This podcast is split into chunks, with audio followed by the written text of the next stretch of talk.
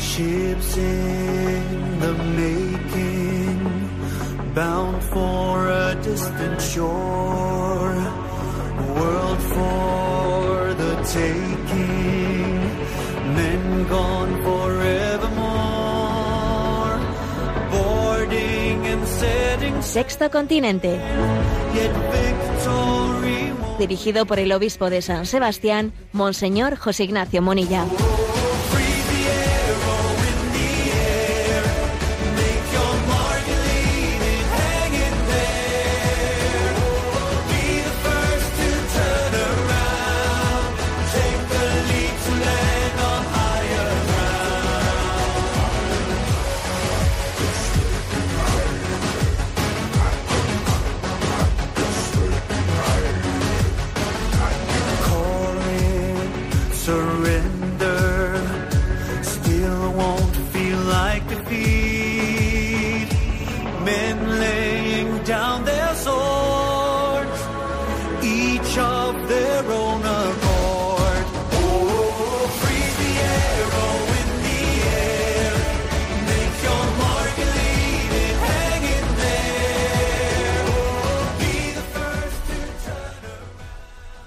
Un cordial saludo a todos los oyentes de Radio María.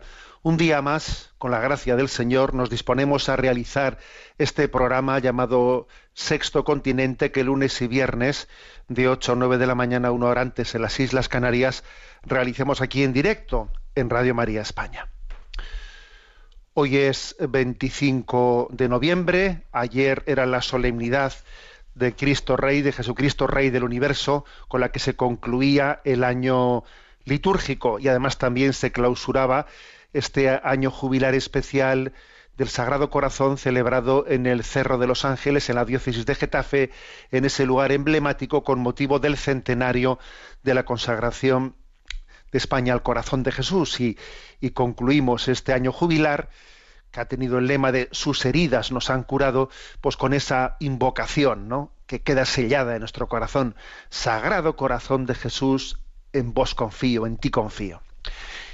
Este día 25 de noviembre también tiene una celebración importante, ¿no? No litúrgica precisamente, pero en la vida civil. Hoy es el Día Internacional para la eliminación de la violencia contra la mujer un tema muy importante, obviamente, ¿no? Eh, que ocupa también, ¿no? Y preocupa a nuestra sensibilidad cristiana. Día Internacional para la Eliminación de la Violencia contra la Mujer.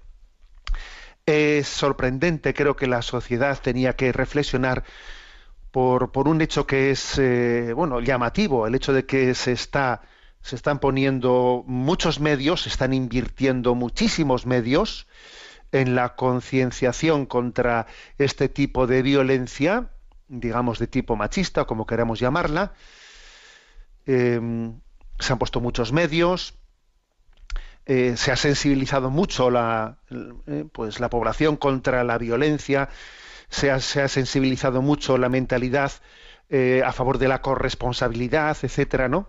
Y sin embargo, pues esa, ese, esa macabra estadística de los asesinatos de mujeres aquí y allá no termina, es una plaga que no, que no termina, ¿no? Entonces hay una paradoja, ¿no? ¿Cómo es posible, ¿no? Que en este momento, en el inicio del siglo XXI, con, eh, con, todo el desarrollo que ha habido de la sensibilidad contra la violencia, con la corresponsabilidad, etcétera, cómo es posible, ¿no? Que tal cosa no, eh, no se erradique, ¿eh? no se erradique. Entonces, a veces incluso eh, se quieren buscar las causas de este hecho, pues en, recursos eh, o en eh, invocaciones absolutamente ideológicas, ¿no? La, causa, la, la, culpa la tiene el heteropatriarcado, como si resulta, pues eso, ¿no? Como si la relación heterosexual del hombre y la mujer pudiese estar, ¿no? En el, en el, en lo que justifica o causa, causa la violencia. Yo me atrevería, ¿no? Subrayar, obviamente es un tema muy complejo, pero creo que hay algo importantísimo, ¿no? Importantísimo que debe de ser tenido en cuenta, ¿no? Para erradicar definitivamente eh, la violencia en, entre, entre el hombre y la mujer, y es la vivencia humana, humana de la sexualidad. la vivencia humana de la sexualidad creo que es clave ¿no? para educar la relación entre el hombre y la- entre el esposo y la esposa, la esposa y el esposo. Es clave. Si la sexualidad no está impregnada de toda la vocación que ha recibido a ser expresión del amor y a estar abierta a la procreación, si la sexualidad pierde eh, el norte, el norte de cuál es eh, su razón de ser, se convierte, se convierte inmediatamente en un instrumento de dominio, de utilización del prójimo en la búsqueda del propio placer sintiéndose uno con derecho eh, a poseer, a posesionarse de, de su instrumento particular de placer, ¿no? y sintiendo unos eh, celos enfermizos cuando uno ve que su presa, esa presa que él tiene para obtener placer, corre el riesgo de que, de que sea desposeída, ¿no? Y entonces esa relación, esa vivencia insana, absolutamente insana de la sexualidad, que deja de ser expresión de amor, expresión de entrega, entrega, donación, donación, entonces se convierte casi, ¿no? Pues en una en una especie de lucha por el poder del placer, ¿no? Algo macabro, ¿no? Yo estoy convencido que mientras que no eduquemos eh, eduquemos en la vocación al amor, que está totalmente, que tiene que ser la que ilumine el sentido de la sexualidad, tenemos un problema. Aquí tenemos un problema. En alguna ocasión me lo habéis escuchado, ¿no? Como en la, Odisea de Homero, ahí se presenta el curioso personaje de, de Penélope, de Penélope que tejía por el día y destejía por la noche. Y claro, y lógicamente pues nunca se terminaba la cosa, ¿no? Yo creo que esta sociedad con respecto a esta lucha que lleva contra la violencia contra la mujer, tiene algo de Penélope, porque teje por el día y desteje por la noche. Estamos intentando ¿no? subrayar la dignidad de la mujer, la, corresponsabilidad eh, que debe de existir en la relación entre el hombre y la mujer en el seno de la familia, etcétera, pero luego destejemos por la noche, destejemos por la noche, y creo que la popularización, la extensión de la plaga, de la plaga de la pornografía, por ejemplo, pues es, es absolutamente contradictorio con los mensajes de dignidad de la mujer que se están difundiendo. Tejemos por el día y destejemos por la noche. Y la difusión de la pornografía, que es una auténtica plaga, una auténtica plaga, eh, que además se está convirtiendo también en una plaga adictiva, pues es, estoy convencido que es una de las causas, porque este problema será complejo, pero una causa y muy importante en esa generación continua y constante de una violencia, eh, de una violencia contra la mujer. En un día como hoy, en este Día Internacional para la Eliminación de la Violencia contra la Mujer, quiero recordar que en el año 1988, repito, 1988, se hace, por lo tanto, ¿no? Pues 30 años, o más, más de 30 años, San Juan Pablo II publicaba una carta apostólica titulada Mulieris Dignitatem sobre la dignidad ¿eh? y la vocación de la mujer. Una, eh, una, carta apostólica inolvidable, Mulieris Dignitatem, ¿no? En 1988. ¿eh? Al albur no de qué es lo que últimamente se lleva, no, sino, sino desde la perspectiva, ¿no? Del Evangelio que, que, está iluminando la historia independientemente de si en ese momento histórico se lleva o no se lleva. ¿eh? Y en la conclusión de esa carta apostólica dice las siguientes palabras, ¿no? Y yo quiero especialmente dedicar, dedicar estas palabras a todas las mujeres que, a las que tanto debemos y especialmente a aquellas que se han visto vejadas, ¿eh? vejadas en su vida o maltratadas. Dice así San Juan Pablo II, la presente reflexión está orientada a reconocer desde el interior del don de Dios lo que Él, Creador y Redentor, confía a la mujer, a toda mujer.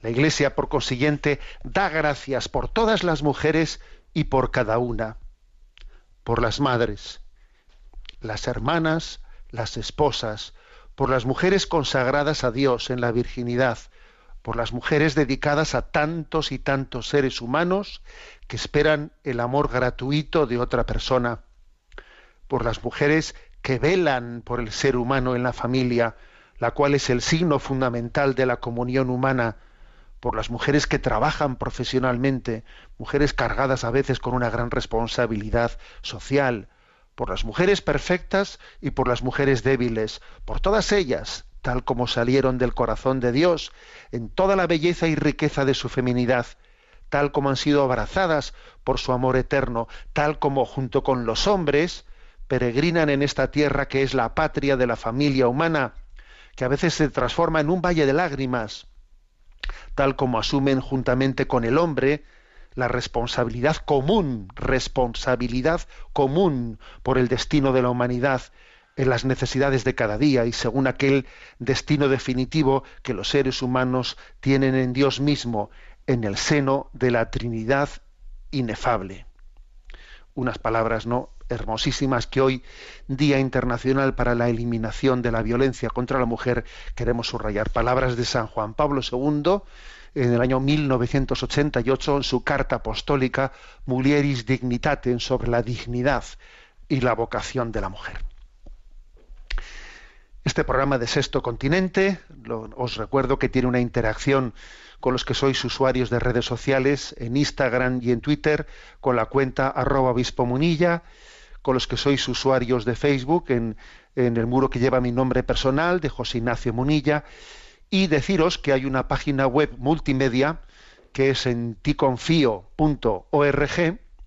en la que están entrelazados pues todos los recursos de evangelización que se han ido generando.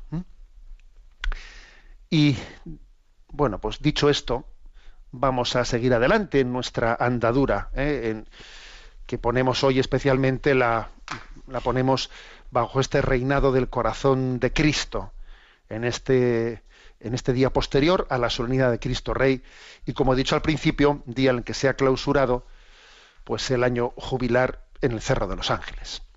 Bueno, vamos a ver qué tema he elegido. El 16 de noviembre, mm, Religión en Libertad, ¿no? que es una de las páginas web pues de que en torno a la evangelización, que creo que mejor servicio presta ¿no? a la Iglesia, en Religión en Libertad se, dio, eh, se hizo eco de algo muy interesante, que francamente yo voy a decir que desconocía, y es que en las, en las plenarias de los obispos norteamericanos, en Estados Unidos, pues existe eh, pues una, pues, un hábito, una costumbre que ciertamente los obispos españoles eso no, yo creo que ni, jamás he escuchado que se haya planteado, ¿no? Y es muy interesante. Bueno, me refiero a que mm, muchas o bastantes de las sesiones mm, en las que hablan todos los obispos ahí en el hemiciclo se retransmiten en directo desde Estados Unidos. Se retransmiten en directo en el famoso streaming de esa forma y bueno, claro, pues uno puede ser testigo eh, asistiendo a qué están hablando los obispos y cómo hablan y qué temas y cómo intervienen. Madre mía, yo cuando me enteré de que eso se hacía en Estados Unidos dije, bueno, obviamente tendrán sesiones reservadas, como es obvio, ¿no? Pero bueno, me llamó la atención. Y el caso es que eh, tuvieron una sesión los obispos estadounidenses para hablar sobre cómo evangelizar, cómo como en este momento en el que también en Estados Unidos eh, tienen una profunda crisis, al igual que nosotros, de alejamiento de la fe, de pérdida también de, de ascripción a la Iglesia de, un, de pues, muchos sectores de la sociedad, o sea, también ellos están padeciendo mucho esta crisis espiritual, ¿no? Bueno, pues entonces ellos han hablado del tema, lo han hablado en profundidad, ¿no? Le encargaron al obispo eh, Robert, Barron, que supongo que muchos habéis oído hablar de él, es un obispo auxiliar, el obispo auxiliar de Los Ángeles, pues que tiene la característica de que en el mundo, eh, en el mundo de, lengua inglesa, pues tiene una presencia de evangelización en, el, en internet muy importante. ¿eh? Pues él mantiene una página, una página de internet y con muchos medios, eh, medios de, evangelización, eh, de grabación en, en, canal de YouTube, etcétera, pues muy con mucha incidencia, ¿no? Y una cuenta de Facebook eh, pues impresionante por el nivel de este de difusión que tiene, etcétera. Bueno, pues le encargaron a Robert Barron, obispo auxiliar de Los Ángeles, que le introdujese esta sesión. La introdujo y luego allí hubo intervención un poco de los, de los obispos. Bueno, pues en ello me quiero centrar, ¿eh? en el programa de hoy. Supongámonos que estamos allí, ¿no? En, la, en el plenario de la conferencia episcopal estadounidense y allí este obispo, pues Robert Barron interviene y él propone, propone a sus hermanos obispos cinco vías. Les dice, a ver, eh, hay cinco vías especiales para evangelizar a los alejados de la fe. ¿eh? A los alejados de la fe, aquí él insistió que se dirigían estas cinco vías tanto para los que se alejan de la fe como para los no afiliados. ¿Qué es eso de los no afiliados? A nosotros nos suena un poco raro. Los no afiliados se le llaman en Estados Unidos a personas que se autodefinen como creyentes, pero no, no, no se definen ni como católicos ni como protestantes, bueno, o sea, no están como afiliados a una iglesia en concreto, se consideran creyentes en Jesucristo, ¿eh? pero no están adscritos en ninguna iglesia en concreto. Entonces, dice, bueno, aquí hay cinco vías que tenemos que cultivar, tanto para los que católicos que se han alejado, ¿eh? como para los no afiliados. Bueno, entonces, ¿cuáles son esas, esas cinco vías?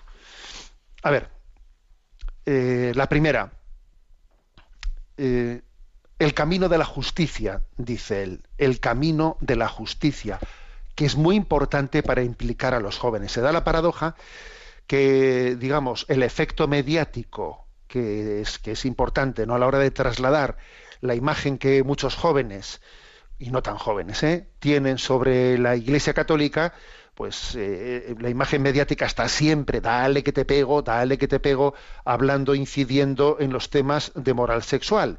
Que si la iglesia, eh, sobre la homosexualidad, sobre el LGTB, y dale que te pego, y dale que te pego, ¿no? Entonces, digamos que a los jóvenes les cuesta, son reticentes a acoger la moral sexual que predica la iglesia católica. Y sin embargo, hay otros valores de la Iglesia Católica, de su mensaje, de su doctrina social, con los que tienen pues una capacidad de, de empatizar muy importante, ¿no?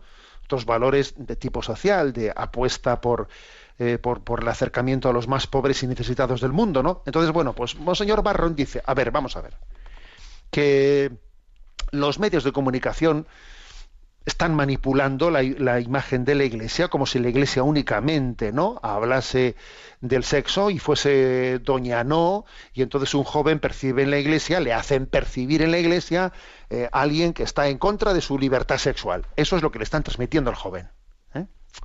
le están timando le están timando porque los medios de comunicación bien que se encargan de silenciarle de no trasladarle pues toda la, toda la obra social de la Iglesia, todo el conjunto de la cosmovisión de lo que es la doctrina social de la Iglesia, ¿no?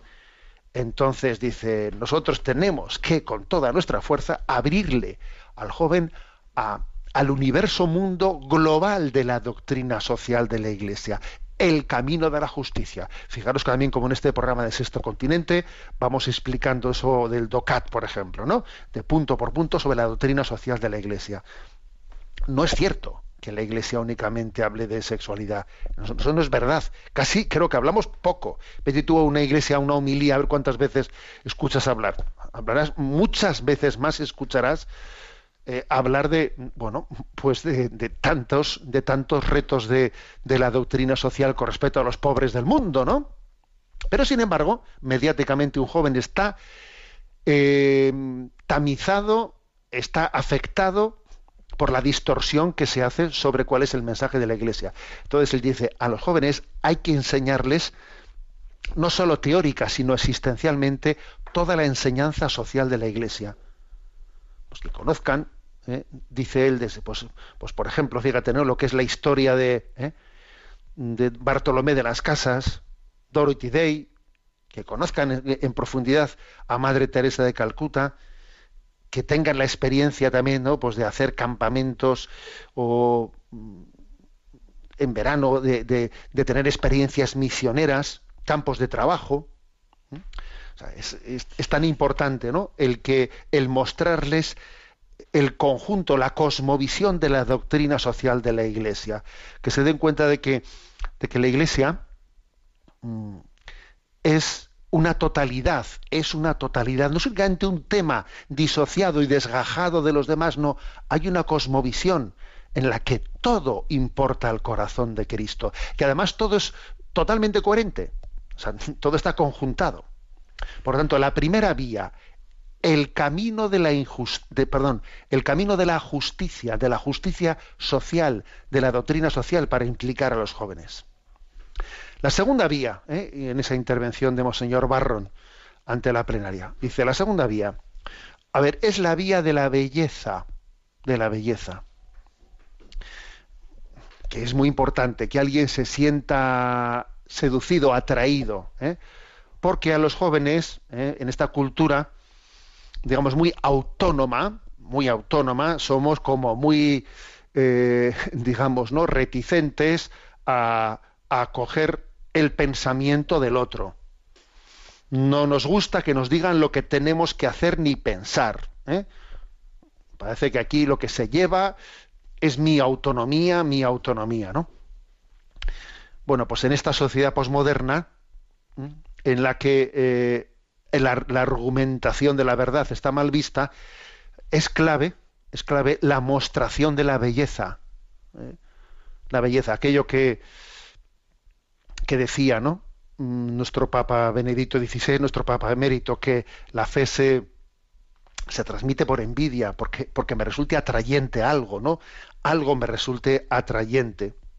Entonces la vía de la belleza es, es clave, vía de la belleza que tiene muchas. Mm, la belleza no se concreta únicamente en apreciar los cuadros, ¿eh? O las esculturas, que todo eso, por supuesto, pues, claro que la vía de la belleza es pues cuando uno ve la capilla Sistina, eh, o otras obras de artes, ¿no? Pues inolvidables, ¿no? Pues obviamente te, te, em, te conmueve y te embarga el corazón, pero la belleza es mucho más, es la belleza también en el buen gusto, en el estilo, en el estilo, porque es curioso que nuestra cultura actual se caracteriza en la medida en que nos hemos secularizado, casi hemos hecho, hemos perdido el gusto, el gusto, el gusto en el vestir, el gusto en el es, es casi un culto al feísmo. Hay un cierto culto al feísmo en una sociedad secularizada, ¿no? Que dice uno, pero bueno, pero qué, pero qué mal gusto, ¿no? Vas, vas a un metro y te encuentras ahí unas pintadas que no tienen sentido ninguno, pero la gente, ¿por qué pinta esto? ¿Pero, pero qué sacan de pintar esto así? ¿De ensuciarlo todo así? O sea, es decir, es paradójico como allí donde no está Dios, no solo falta la razón, que falta, ¿eh? Es que también falta la belleza. Entonces creo que tenemos que cuidar la belleza como un lugar en el que alguien se sienta a gusto, un templo, cuidar la belleza de un templo, cuidar también la belleza de mm, bueno, pues de nuestro lugar de, encuentro, con, eh, de nuestro movimiento apostólico, o sea, cuidar con esmero de la belleza de una mm, de nuestra manera de presentarnos en, en las redes sociales, porque no es lo mismo pues eh, que uno se esmere en buscar pues una imagen bella que, pues, que, que no tenga cuidado ninguno ¿no? de la belleza, del cuidado. Bueno, es importante. Es decir, Dios es la belleza, la fuente de la belleza. En la medida en que nosotros ¿no? nos hemos dejado empapar por Dios, eh, sin duda alguna, resultaremos también reflejo de la belleza de Dios, en el buen estilo, en el buen gusto, en, bueno, pues en representar, en decorar, en vestir, en prepararse, ¿eh? vía de la belleza. Tercera vía, dice Monseñor Barro, a ver, mm, que es eh, complementario con lo anterior, obviamente, ¿no? Que es la vía de, la razón, de la apología. dice él, basta con estupidizar la fe. dice él, ¿no? A ver, que no, no estupidicemos la fe. ¿A qué se refiere él? Pues bueno, pues dice que llevamos varias generaciones, ¿no? Pues recibiendo una formación inadecuada del catolicismo. ¿eh? que es un desastre pastoral, que bueno, pues que lo que hacemos es, a ver, no responder verdaderamente a las preguntas de la gente, decir cuatro cositas, no tener una catequesis en condiciones. A ver, que es muy importante saber dar razón de nuestra fe. O sea, la Iglesia nunca había tenido un, un catecismo tan potente como el que tenemos actualmente. Y en vez de utilizar bien el catecismo de la Iglesia Católica que tenemos, que es potente, no, lo siguiente, ¿eh? pues muchas veces pues vemos que en las presentaciones, etcétera, que hacemos, vamos, son de risa, son de cuatro colorines y dos payasos y, y dos florecillas, ¿no? A ver, tenemos que tenemos una gran tradición intelectual a la que tenemos que recurrir para dar respuesta a las razones, a las preguntas que, por ejemplo, que sobre la existencia de Dios. ¿Cómo, sabemos que Dios existe? ¿no? A ver, eh, tenemos que salir a la respuesta de esa pregunta. O el problema del mal. ¿Mm? ¿Cómo se explica la existencia del mal? ¿Por qué, ¿Por qué creemos que la religión católica es la verdadera? ¿Por qué? ¿Cómo fundamentamos tal cosa? ¿Y cómo respondemos a las ideologías contrarias, ¿no? como la teoría de género, la, contrarias a la antropología cristiana, etcétera? ¿Cómo damos razón? A ver, entonces él dice que es que es un pequeño drama el que eh, formemos tan mal. O sea, esta tercera vía, la vía de la formación, de la apologética, a ver, la Iglesia tiene que dar respuestas, tiene que dar respuestas, ¿no? Y, yo además es que recuerdo, ¿eh? una de las cosas más importantes que recuerdo de mis años jóvenes en el sacerdocio, pues es lo importante que era que cuando los jóvenes venían del instituto, donde habían tenido allí profesores, profesores muchos de ellos que estaban, ¿eh? Eh, estaban manipulando esa cátedra que se les había encomendado para transmitir ideologías absolutamente ajenas a la materia, y claro, los jóvenes venían pues con, eh, pues con montones de dudas. Y yo recuerdo que en la parroquia uno de los quehaceres principales era acoger a los chicos que venían del instituto y allí ir, ir a veces desmontando una tras otra, ¿no? Pues, pues muchas intoxicaciones que habían recibido y dándoles razones. Es que esto es importantísimo. Esto es importantísimo, ¿no? Por lo tanto, el tercer argumento de Monseñor Barro, ¿no? A ver, eh, la apología ¿eh? la explicación, dar razones de nuestra fe, ¿no? Dice el no estupidizar la fe. A ver, hablar con, razones profundas, ¿no? Cuarta, cuarta vía, él está hablando de vías, ¿no? La cuarta vía es, dice, convertir cada parroquia en una asociación misionera, en una familia misionera. A ver, las familias no pueden ser únicamente un lugar de mantenimiento de la fe, hay que pasar del mantenimiento a la misión. Tiene que ser un lugar de envío. Una parroquia tiene que tener un espíritu misionero, tiene que ser un lugar en salida. ¿Mm? Hay que transformar las parroquias en, en asociaciones misioneras que salgan a buscar a la gente, donde se cuide mucho, donde se cuide la acogida, porque la acogida es clave, es básica, es básica. ¿eh? Saber acoger a la gente que se asoma, que, se acerca ocasionalmente, circunstancialmente, que pasaba por allí, que se sienta acogida, que, hay, que haya quien se dedique a ello, que haga de eso su, su quehacer principal, ¿no? Y, que, y, que, tenga ese don, ese carisma de salir a las circunstancias donde se encuentra, donde se encuentran eh, nuestros compañeros de camino, que son los llamados por Jesucristo. O sea, darle un estilo misionero a las parroquias y no meramente, pues, eh, eh, pues que sean un lugar de, mantenimiento de la fe, de una ITV que pasa por ahí el coche, le hacen la ITV y vuelta para casa. Pues es que eso no, no puede ser. Para eso es muy importante que las parroquias sean un lugar en el que exista, obviamente, pues una llamada a la comunión. Mirad cómo se aman, mirad cómo se quieren, a ver si, si quienes se asoman, entre comillas, ¿no? circunstancialmente a nuestras parroquias, no ven que allí sea un lugar en el que nos queremos, nos queremos, no van a ser atrayentes, no van a ser misioneras. Si resulta que allí lo que se ve es afanes de protagonismo, envidias, celos, tonterías, ¿eh? a ver, así en una parroquia lo último que será será es, es misionera, ¿eh? es misionera. La llamada a que todos seamos uno es clave para poder ser atractivos, ¿no?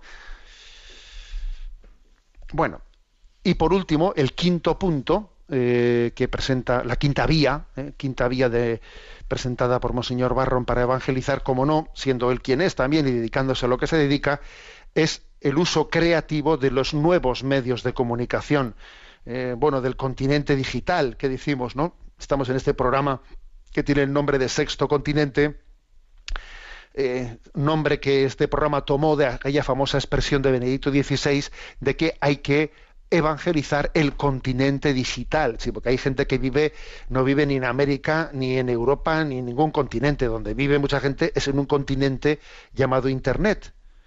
Y entonces él dice, pues que, que obviamente hay que ser creativo, porque muchísimas personas van a tener su noticia, su noticia de Jesucristo, o pueden llegar a tenerlas en el contexto de ese continente, y ya sabemos que existen muchos riesgos de, de, utilización desmedida, eh, adictiva, eh, despersonalizadora, eso, todo eso es verdad, pero sin embargo es un hecho que nosotros no podemos estar fuera de ese lugar y tendremos que saber utilizar todas las potencialidades que tiene y al mismo tiempo educar en una en una, vamos, de una manera, pues en sus usos, que sea humanizadora y no sea eh, pues esclavizadora, ¿no?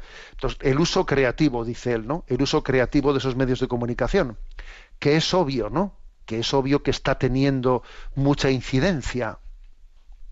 dice, oye, mira, que gastamos a veces recursos en cosas que, que, no tienen ningún tipo de fruto y vamos a ver cuánto eh, esfuerzo estamos gastando pues en la evangelización a través de los, eh, de los nuevos medios de comunicación, que por otra parte os voy a decir que los nuevos medios de comunicación estoy convencido que son un gran disgusto, un gran disgusto, eh, pues también para los medios dominantes generalistas que pretendían tenerlo todo controlado y ven que con las nuevas tecnologías aquí se les va mucha gente, ¿no? Entonces vamos a decir, eh, ojo, también se les van para bien, ¿eh? Ya sabemos que también mucha gente utiliza indebidamente, pero, pero bendita libertad comunicadora que nos, que nos permite poder prescindir ¿eh? de los monopolios comunicativos de los cuales eh, no nos podíamos ni mover, ¿no? Bueno, entonces, quinto, las cinco vías. ¿eh? Las cinco vías son, las repito, primera, el camino de la justicia, doctrina social íntegra, ¿eh? presentada a los jóvenes. Segundo, vía de la belleza, el cuidado para el cuidado de que el misterio de Dios resulte atractivo. El tercero, la apología, dar respuestas, dar respuestas a los problemas, a las preguntas fundamentales, ¿no? En cuarto lugar, educación de nuestras parroquias para que sean misioneras y no meramente un lugar de mantenimiento. Y en quinto lugar, uso creativo de los nuevos medios de comunicación. Bueno, y después, y dicho esto, bueno, pues allí se, abrió un debate entre los obispos, del cual ahora nos, eh, nos, nos haremos eco. Bien, tenemos un descanso musical. Os pongo este canto, que es un canto cantado por un por un grupo, Donostierra ya, bueno, ya está disuelto, pero un grupo que se llama Egun Sentía, eh, que significa amanecer, amanecer, y os invito a escuchar este bello canto.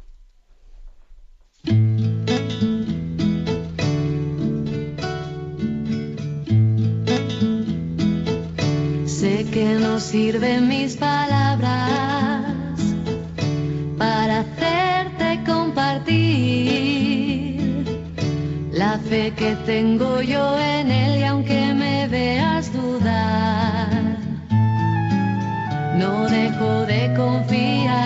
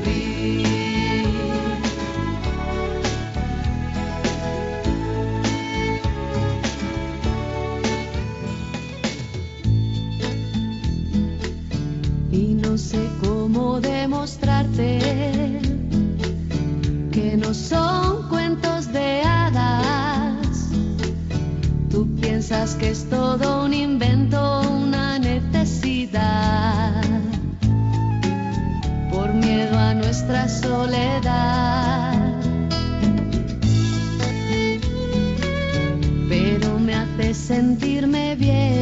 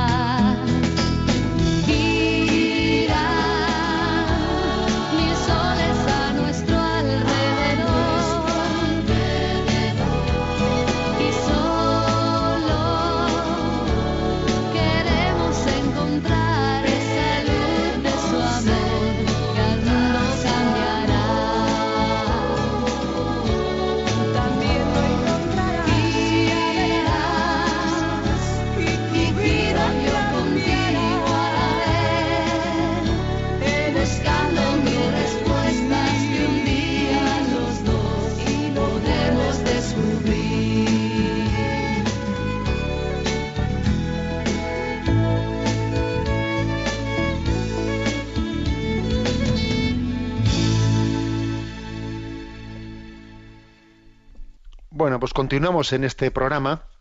Estamos como presentes, ¿no? En esa plenaria de la Conferencia Episcopal Estadounidense en la que se ha hablado sobre la evangelización. Decía en mi intervención anterior cómo al obispo auxiliar de, de Los Ángeles, a Robert Barron, se le pide que haga una exposición primera. Él habla de cinco vías que cree que hay que cuidar ¿eh? para la evangelización, ya me he referido a las cinco, y se abre allí un poco el debate se abre el debate. Entonces, allí Religión y Libertad nos narra un poco cómo fue ese debate. Eh, Si alguno quiere leerlo en más detenimiento, que sepa que esto lo publicó Religión y Libertad el 16 de noviembre. Bueno, entonces, bueno, pues el obispo Christopher Coyne eh, de Burlington, bueno, pues él hizo una intervención diciendo, a ver, cuidado, ¿eh? Primero, no hablemos, no, no nos preocupemos, o sea, no nos fijemos exclusivamente, ¿no? En el tema de los jóvenes, eh, que, nos, que nos preocupan mucho, obviamente, porque allí se dijo algo que es que, curiosamente, la edad en la que, según todas las encuestas realizadas en Estados Unidos, comienza la crisis, ¿eh? una crisis de fe, es la edad de 13 años. Ojo, ¿eh? 13 años. Se estima que es el momento en que en, en la cultura estadounidense comienza un, eh, una crisis interior, un alejamiento, una no adhesión plena del corazón, la edad de los 13 años. ¿no? Entonces, bueno, pues este obispo, Christopher Coyne de Burlington, él dice que eso, bueno, muy a tener en cuenta, pero que, ten- que- que tengamos también eh, en cuenta que existe una nueva ola, dice él, de desafiliación de personas entre 55 y 60 años que se van de la iglesia. Dice, ojo, que también eh, la crisis de secularización no solo afecta a los jóvenes, también a los mayores, ¿no? También habrá que hacer algún tipo de programas eh, de evangelización dirigidos a ellos más específicamente. Y añadió una cosa curiosa, ¿no? que según estudios realizados en Estados Unidos hay una gran movilidad, una gran movilidad de la población y que se, cal- se calcula que un estadounidense antes de cumplir los 40 años de edad se ha mudado 17 veces de residencia.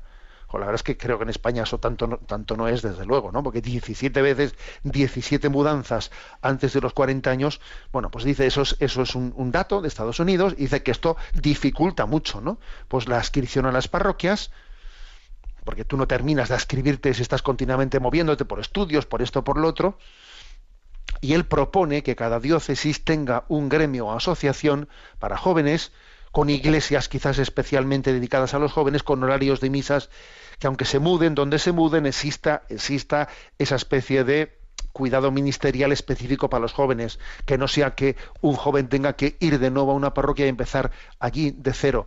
Bueno, pues es una, una idea, ¿eh? una idea que dio este obispo de Burlington. Monseñor Barron, eh, el obispo auxiliar de Los Ángeles, le contestó diciendo que bueno, que ojo, eh, que esa especie de comunidad especial que pedía este obispo a los jóvenes que tanto se mudan, donde se reúnan y hablen, que en el fondo eso es Internet para ellos. Ellos tienen sus comunidades, aunque se muevan de un sitio a otro, eh, sus, sus comunidades de, de encuentro en Internet se las llevan, aunque se estén mudando de un curso a otro en la universidad, etcétera. Dice, luego hay que cuidar especialmente, según la quinta vía eh, que él presentaba, en los lugares de encuentro digitales, ¿no? Bueno, hubo también otra otra intervención eh, del del obispo eh, Daniel Collon que se siente frustrado frustrado por el hecho de que bueno dice él específicamente que se dan eh, bueno pues eh, se buscan encuentros con jóvenes se intentan también dice él eh, que sean atrayentes etcétera pero manifiesta manifiesta su frustración porque no haya una catequesis real. Él dice, a ver, es una frustración, dice, lo que no podemos aquí es pues estar haciendo un esfuerzo grande pues para atraer y que la gente se sienta a gusto. Dice, a ver, ade- además de eso tiene que haber una catequesis real, bien dada, con contenidos claros, ¿no? en los que también la objetividad de lo que se transmite quede clara, no únicamente se nos vaya todas las esfuerzos, las eh, los esfuerzos en fiestas con palomitas de maíz, que dijo este obispo en su intervención. ¿eh? Bueno, Eh, el obispo de Portland, de Oregón, eh, hizo otra intervención en la que insistió en que esa referencia que había hecho Barron a la importancia de la vía de la belleza, de la vía de la belleza, dijo, a ver, es que, dice, en la catequesis se cuida la verdad. En la liturgia tenemos que cuidar la belleza y en la acción social tenemos que, tenemos que expresar el bien. Luego, digamos, eh, los tres trascendentales, bonum, eh, verum y pulcrum, lo bueno, lo bello y lo verdadero, que son los tres trascendentales principales, ¿no? Son los, las tres trascendentales, así lo explicó la tradición. Son bonum, verum, pulcrum, ¿no? Lo bueno, lo bueno, lo bello y lo verdadero, ¿no? Bueno, pues esos tres trascendentales se viven, dice él, en la catequesis verum, la verdad. En la liturgia hay que cuidarla bien, lo bello, pulcrum, lo atractivo. Y dice él, en la acción social, bonum, lo bueno, ¿eh? el bien. Luego dice, es, es que en el fondo, decía el, obispo de Portland, ¿no? A ver, que es que si hacemos bien estas tres cosas, ¿eh? buena catequesis, buena liturgia y buena acción social, estamos, estamos ¿eh? expresando todo el misterio de Cristo. Lo que hay que hacer es, dice él, cuidar bien estas tres cosas. El reto es cómo crear discípulos misioneros que puedan ser enviados y hacer bien estas tres cosas, ¿no? Bueno, eh, una de las eh, también había no únicamente hablaban los obispos sino que también había allí unos expertos laicos expertos en evangelización que forman parte del equipo de monseñor Barron y entonces a este obispo de Portland de Oregón pues le contestó uno de ellos insistiéndole en cómo Jesús en cómo Jesús pues tuvo ese gran cuidado de educar discípulos misioneros, de instruir, de, de dedicar tiempo a sus doce apóstoles, a sus doce discípulos. ¿eh? Bueno, entonces bueno, dice que eh, eso, eso, eso quiere decir que hoy en día, para poder crear discípulos misioneros, hay que invertir tiempo, hacer acompañamientos personales, tener un diálogo uno a uno. La gente tiene heridas, heridas interiores, igual que los apóstoles tendrían las suyas, y Jesús invirtió tiempo en escucharles, en ir preparando, acogiendo, acogiendo esos, esos corazones. ¿eh? Bueno, luego interviene el obispo emérito de San Angelo, ¿eh? Em, que es Mitchell Pleifer, ¿eh? que afirma eh, que hay un gran drama, que es que más del 40% de los jóvenes católicos están en hogares rotos de padres separados y que esto supone bueno pues que se cuiden programas de bueno pues de amor parental de amor maternal y de ayudarles dice él fijaros bien dice él de conocer a María pues porque la gente que tiene familias rotas necesita especialmente conocer a María ¿eh? a los jóvenes dice él que él ha experimentado como la Virgen María es un gran consuelo para los jóvenes que, han- que- tienen familias rotas, ¿no? Incluso dijo él un dato curioso y es que a los jóvenes les gusta, les gusta ¿eh? acercarse también a conocer las revelaciones mm, de María, ¿no? En tantos santuarios ver cómo la Virgen María se apareció muchas veces a los niños, a los pequeños, y que eso para un joven que ha tenido tanto sufrimiento en su vida es una gran consolación de ver cómo María se ha aparecido a los pequeños, ¿no? Bueno, curiosa, ¿no? Curiosa esta afirmación de este obispo de Sant'Angelo. Bueno, siguen adelante las intervenciones. ¿eh?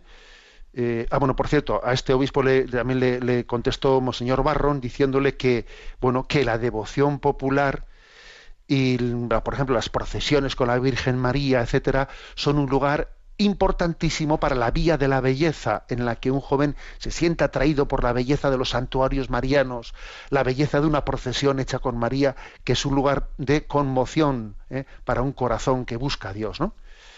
Bueno, eh, uno de los expertos de evangelización, Hoffman Espino, es que es uno de los expertos hispanos ¿no? que también existen allí en la conferencia episcopal, bueno, pues in- insiste mucho en que en que mm, no se cuidan suficientemente las devociones populares, que tienen que ser las devociones populares integradas en la pastoral de la, de la vida de la Iglesia para que, para que eso sea bien hecho, ¿no? Y bueno, el obispo de Las Vegas, el obispo de, de las, de Las Vegas eh, dice, cuidado, que muchos católicos están catequizados pero no evangelizados. Y hay otros que están evangelizados pero no catequizados. Entonces dice, esto hay que complementarlo, porque unos mm, tienen un corazón así cristiano pero no están bien formados. Y otros están bien formados, pero su corazón no está suficientemente convertido. Señores, hay que catequizar y evangelizar al mismo tiempo. ¿eh? Esta fue afirmación del obispo de Las Vegas. Y el obispo de Green Bay, eh, Monseñor eh, Rizken, insiste en la, en- en la Virgen María, en la Virgen María. Y recuerda que en su diócesis están las apariciones de la Virgen de Champion, que tuvieron lugar en 1858 y que fueron aprobadas eclesialmente en el año 2010, y él dice que es lo único que va bien en la diócesis, que, que cada año van 20% más de peregrinos, y que es una gran acción evangelizadora, y que aquí la que evangeliza es María. Curioso, ¿eh? Escucharle a un obispo en una plenaria decir esto. Bueno, y finalizó un poco todo este debate Monseñor Barron, ¿no? explicando que bueno, pues que se iban a aportar, se iban a recoger estas aportaciones de los obispos para elaborar eh, pues un poco un documento conclusivo de las grandes vías para la evangelización. Bueno, pues la verdad es que muy interesante, ¿no? Verle a una conferencia episcopal, eh, mm, reflexionar de esta manera y además, digamos que hacerlo de una manera tan abierta eh, y bueno y compartiéndolo con todos con todos nosotros, ¿no? Creo que es un, don y una gracia. Bueno, pues dicho esto, mm, nos queda poco tiempo, nuestro rincón del DOCAT. A ver, nos toca el punto 164, que dice, la pregunta es, ¿qué dice la Biblia con respecto a la riqueza y la pobreza? Responde, el seguidor de Jesús no olvidará jamás que debemos atesorar riquezas ante Dios. Lucas 12, 21. La riqueza material no es el objeto de una vida cristiana, así como tampoco es signo de ninguna gracia especial de Dios. Jesús nos enseña a rezar diciendo, Danos hoy nuestro pan de cada día. Con estas palabras pedimos al Padre por todo aquello que necesitamos para nuestra vida en la tierra. No aspiramos al lujo, sino a todos los bienes necesarios para una vida feliz, con un cierto bienestar, para la preservación de la familia, para la misericordia y para la participación en la vida cultural y en la formación, así como para un progresivo desarrollo social. Bueno, eh, ¿qué es lo que subraya aquí eh, este punto 164 del DOCAT? Bueno, pues que, que las riquezas Para empezar, las riquezas nosotros siempre entendemos riqueza material. A ver, hay otro tipo de riquezas que no son las materiales. Y el Evangelio dice, atesorad tesoros ante Dios. Esos son los tesoros ante Dios, ¿eh? las riquezas espirituales. Las riquezas materiales no tienen valor en sí mismas, en sí mismas no tienen valor ninguno. Todo eso se va a quedar aquí. ¿eh?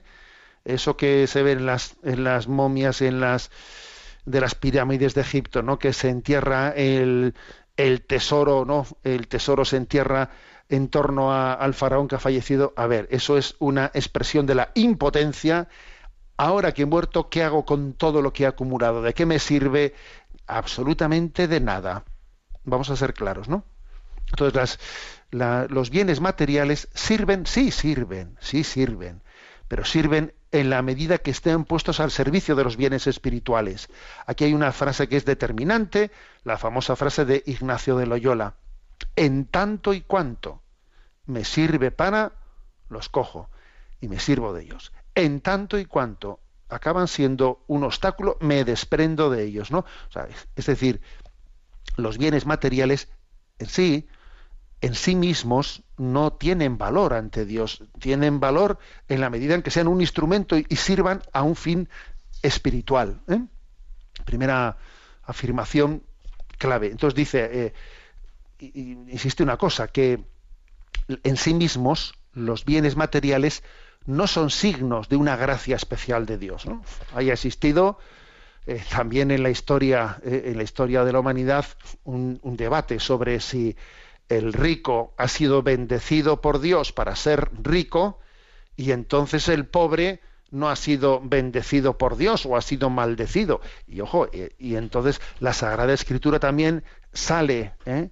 sale en respuesta a tal cosa. Entonces, pues incluso algunos de las de las facciones protestantes, ¿eh? como Calvino, etcétera, afirmaban tal cosa, ¿eh? que la riqueza es un signo de la bendición de Dios. O sea, ha existido esa falsa interpretación. ¿eh? Porque, por, bueno, pues por entresacar, descon- descontextualizando determinadas expresiones de la Sagrada Escritura, Dios te ha bendecido en tus bienes, etcétera. Sí, sí, claro, pero es que los versículos de la Sagrada Escritura no se pueden descontextualizar. ¿eh? Entonces, eh, la riqueza en sí misma eh, puede tener muchos motivos. También puede tener un motivo pecaminoso, porque uno haya, ha- ha- haya atesorado bienes pues, eh, haciendo, haciendo masa con la harina de los pobres. Ojo, eso es posible. ¿eh? Entonces, volvemos a lo, a lo anterior. Los dones materiales son un don para, pero en sí mismos no. O sea, son un don para, bueno, pues para la construcción del reino de Dios. El Padre Nuestro, dice, ¿no? En una de las peticiones, danos hoy nuestro pan de cada día, que es curioso, o sea, es decir, esta oración en la que Jesús nos enseña a orar, sí, nos enseña también a pedir lo material, pero fíjate que dice, ¿eh? danos el pan de cada día. No dice, dame, lléname las arcas para que no tenga que pedirte. No, te, te dice que lo pidas cada día casi como decir, oye, tú no pretendas estar eh, habiendo acumulado todos los bienes de manera que ya no necesites pedirle nada a Dios. No, cada día pídeselo, danos el pan de cada día y Dios te dará, cada día te, te sustentará, ¿no? O sea que es bueno, que es bueno caer en cuenta de que sí, claro que se necesitan los bienes materiales, ¿no? Para tener también el corazón centrado, porque si uno vive en la miseria, pues, pues claro, va, va a estar angustiado y descentrado ¿eh? y eso bueno pues le puede dificultar ¿eh? que al final ojo ¿eh? que los pobres no se evangelizan en esa gran enseñanza de cómo ponen su confianza en Dios pero es curioso que el Padre Nuestro nos enseña a pedir danos el pan de cada día no dice dame suficiente pan para que no tenga que volver a pedírtelo durante una larga temporada no dice dame el pan de cada día mañana te lo volveré a pedir Señor es curioso esto y bueno, y en el fondo aquí lo que se está subrayando, aunque sin decirlo explícitamente, es el valor de la austeridad. A ver, la austeridad tiene un gran valor. Tiene un gran valor el que podamos arreglarnos de manera sencilla, de manera sencilla, ¿no? El hacer mucho con poco es una maravilla. hacer mucho con poco. ¿eh? Es curioso esto. Algunos no pueden hacer más con menos y otros no pueden hacer menos con más. Es curioso. ¿eh? Igual están llenos de medios y hacen casi nada. Oye, y otros con pocos medios hacen mucho. A ver, es el valor de la austeridad. Dios multiplica esos panes y esos pocos panes y peces. Sin embargo, ¿eh? pues pocas veces se oye que no, que, que Dios multiplique eh, las grandes panaderías. No, oye, multiplica ese cestito de panes y peces. Es, el valor de la austeridad, ¿no? Que hace que, que Dios en ese en esa forma ¿no? de, de relacionarnos con los bienes materiales, Dios nos bendice y nos hace instrumentos suyos. Tenemos el tiempo cumplido. La bendición de Dios Todopoderoso, Padre, Hijo y Espíritu Santo descienda sobre vosotros. Alabado sea Jesucristo.